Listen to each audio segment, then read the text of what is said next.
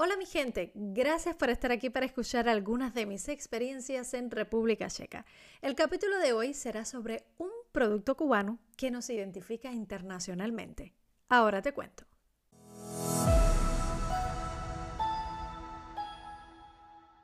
Bueno, no hay gran misterio. no. En Cuba hay dos productos que nos identifican, que son nuestra marca, que son parte de nuestra tradición, de nuestra idiosincrasia, y son precisamente el tabaco y el ron. Hoy voy a estar hablando del ron. Sí, porque muchos me preguntan si es real que los cubanos consumimos el ron que exportamos. Bueno, por supuesto, el ron es como el equivalente de la cerveza en Chequia. La cerveza es un producto que es itinerante en los mercados cubanos, es a veces difícil de encontrarla. Tenemos nuestra propia cerveza, pero también cuesta un poco de trabajo adquirirla, hay periodos en los que no hay, no puedes tener un, producto internacional favorito porque puede que ahora existe, pero en los próximos tres meses o tres años pues desaparece.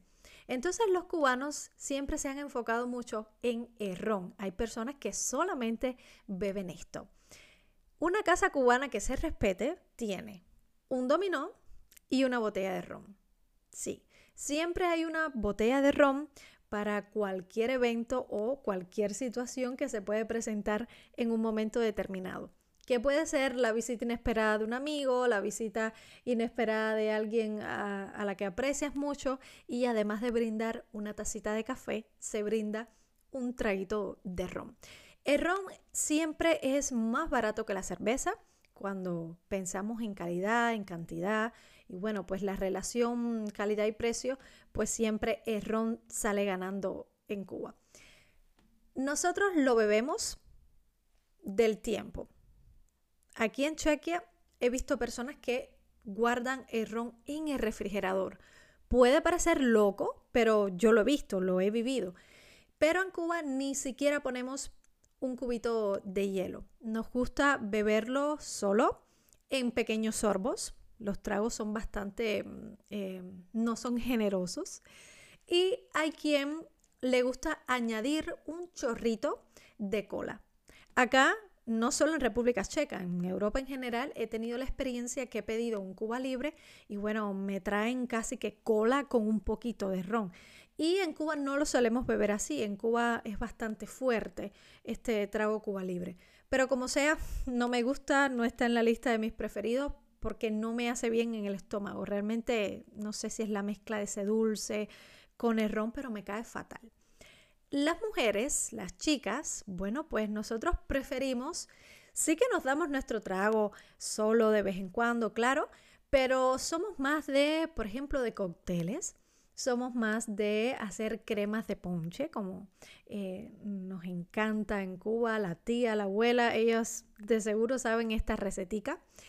Y con lima, limón, azúcar, ya tienes varios cócteles, ya puedes impresionar y ya puedes pues, tener tu fiesta.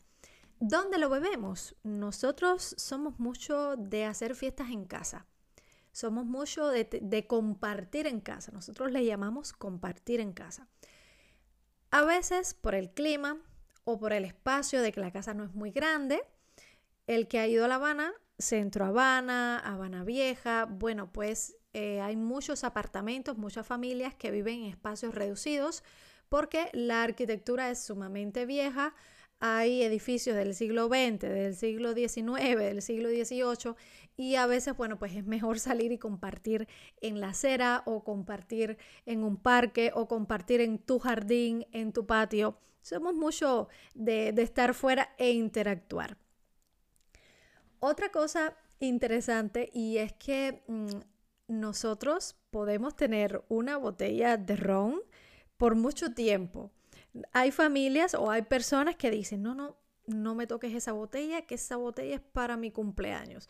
Porque quizás, bueno, tiene un añejo de más de tres años, quizás es una botella que alguien le regaló en un día especial o alguien especial. Y sí hay mucha gente que dice, no, no me toques esa botella. Y bueno, tú tienes que o beber otra cosa o ir y comprar mm, otra marca incluso. Pero La caña de azúcar no nació en Cuba. la caña de azúcar no creció en Cuba originariamente. Colón en 1493 la trajo.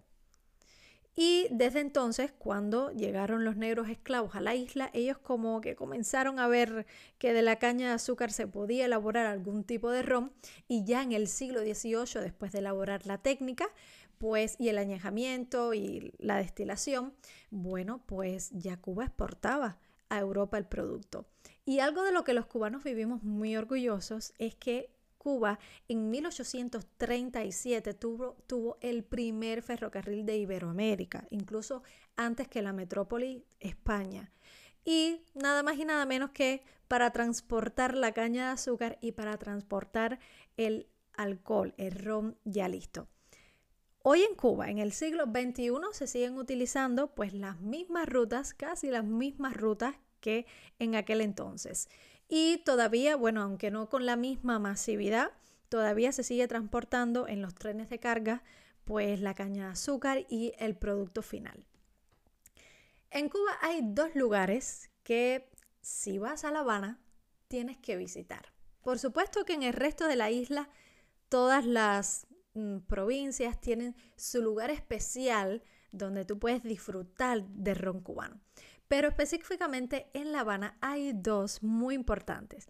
Uno es la bodeguita del medio, que no sé si decir que tienen sus sucursales o tienen el mismo concepto acá en Europa, incluso en Praga existe una bodeguita del medio, que es un bar-restaurante donde tú tienes todo lo que puedes disfrutar de la coctelería cubana, de los productos cubanos, comida, bebidas cubanas y música en vivo y es básicamente lo mismo que puedes encontrar en La Habana. En La Habana es realmente un lugar bien pequeño, siempre está lleno de personas dentro y fuera, porque lo más popular es beber el mojito, que es la especialidad de la casa, mojito cubano.